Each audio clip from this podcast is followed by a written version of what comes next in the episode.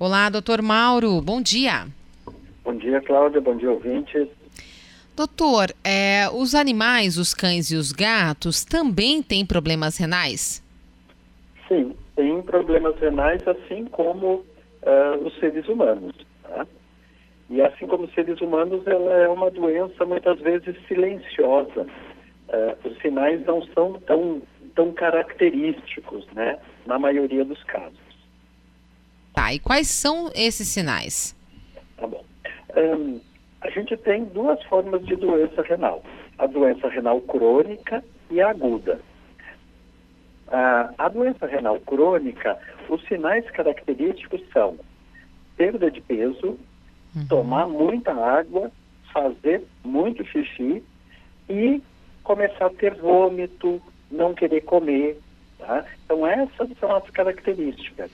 E isso é importante porque em humanos as doenças renais muitas vezes têm retenção de líquido e diminui a produção de, de urina, né? Faz menos xixi.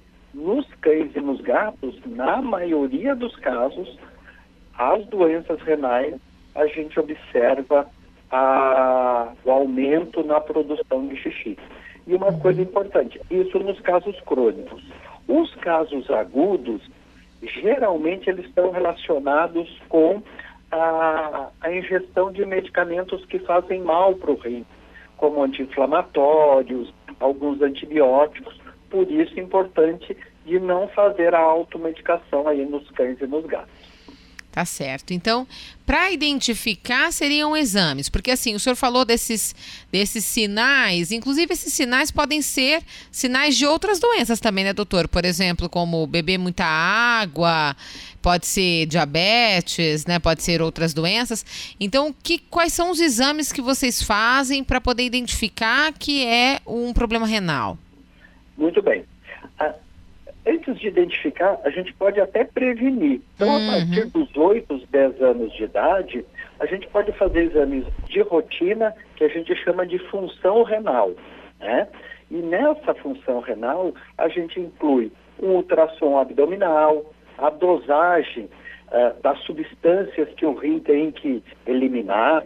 Né? Um delas é, é a ureia, uh, o fósforo, fazer um exame de urina, e medir a pressão, porque pressão alta em cães e gatos é um grande indicativo de doença renal. Então, esses exames que eu falei aí, ultrassom, exames de sangue, exame de urina e medir a pressão, eles podem tanto identificar a doença renal uh, no início ou quando ela já está um pouco mais descompensada. Bom, certo. Aí é, é, é, depende de, da rapidez do diagnóstico, né, doutor? Isso. E a doença renal crônica, ela tem uma diferença. Ela não tem cura, é doença crônica. Então a gente consegue controlar algumas coisas, né? Enquanto que aguda, se eu conseguir fazer o diagnóstico rápido, eu consigo, inclusive, reverter, tá bom?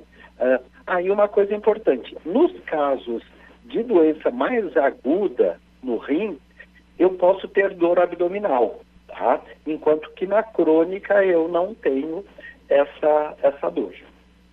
Tá certo. Tá bem, doutor. A gente vai falar do tratamento também, que com certeza quem está nos ouvindo quer saber como trata, né? Mas a gente vai falar sobre esse assunto na semana que vem, combinado? Combinado, então. Até a próxima semana. Tchau, Obrigada, tchau. doutor. Até mais.